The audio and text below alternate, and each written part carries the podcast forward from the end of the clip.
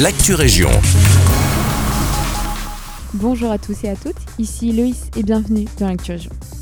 Depuis maintenant quelques temps, les poubelles à Ytre ont été enlevées. On compte à peu près une cinquantaine de poubelles publiques en moins.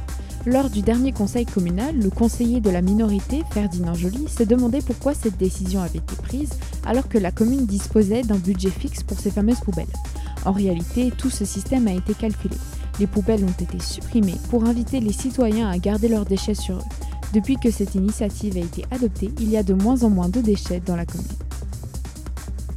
Le mois de septembre et d'octobre sont synonymes de chaleur. Le soleil étant présent toute la journée, beaucoup de promeneurs et de cyclistes se rendent sur le Ravel qui relie Genappe et Nivelles.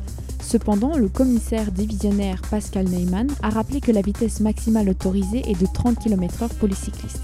En effet, des piétons se plaignent assez régulièrement de se faire bousculer et ou crier dessus. C'est pour cette raison qu'une patrouille de police se rend de temps en temps sur les. Mais selon Pascal Rigaud, membre de Écolo, cite que ce n'est pas sur la vitesse qu'il faut sensibiliser, mais sur une bonne cohabitation entre les promeneurs et cyclistes. Petit point maintenant sur la ville de Louvain-la-Neuve. À l'occasion des 24 heures vélo, des bornes éthylotest seront placées dans quatre endroits de la ville.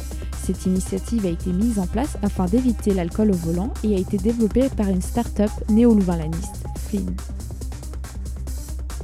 C'est la fin de cette Actu Région. Merci à tous et à toutes pour votre écoute et à bientôt pour de nouvelles actualités régionales.